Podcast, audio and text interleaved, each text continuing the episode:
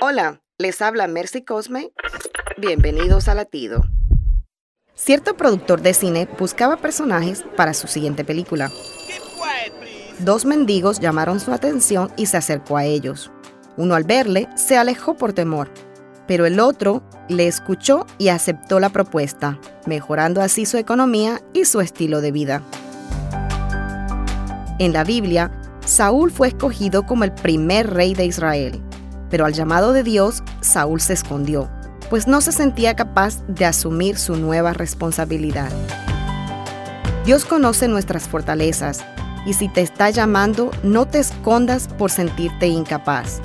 Hoy Dios te dice, no te escondas en vasija de temor.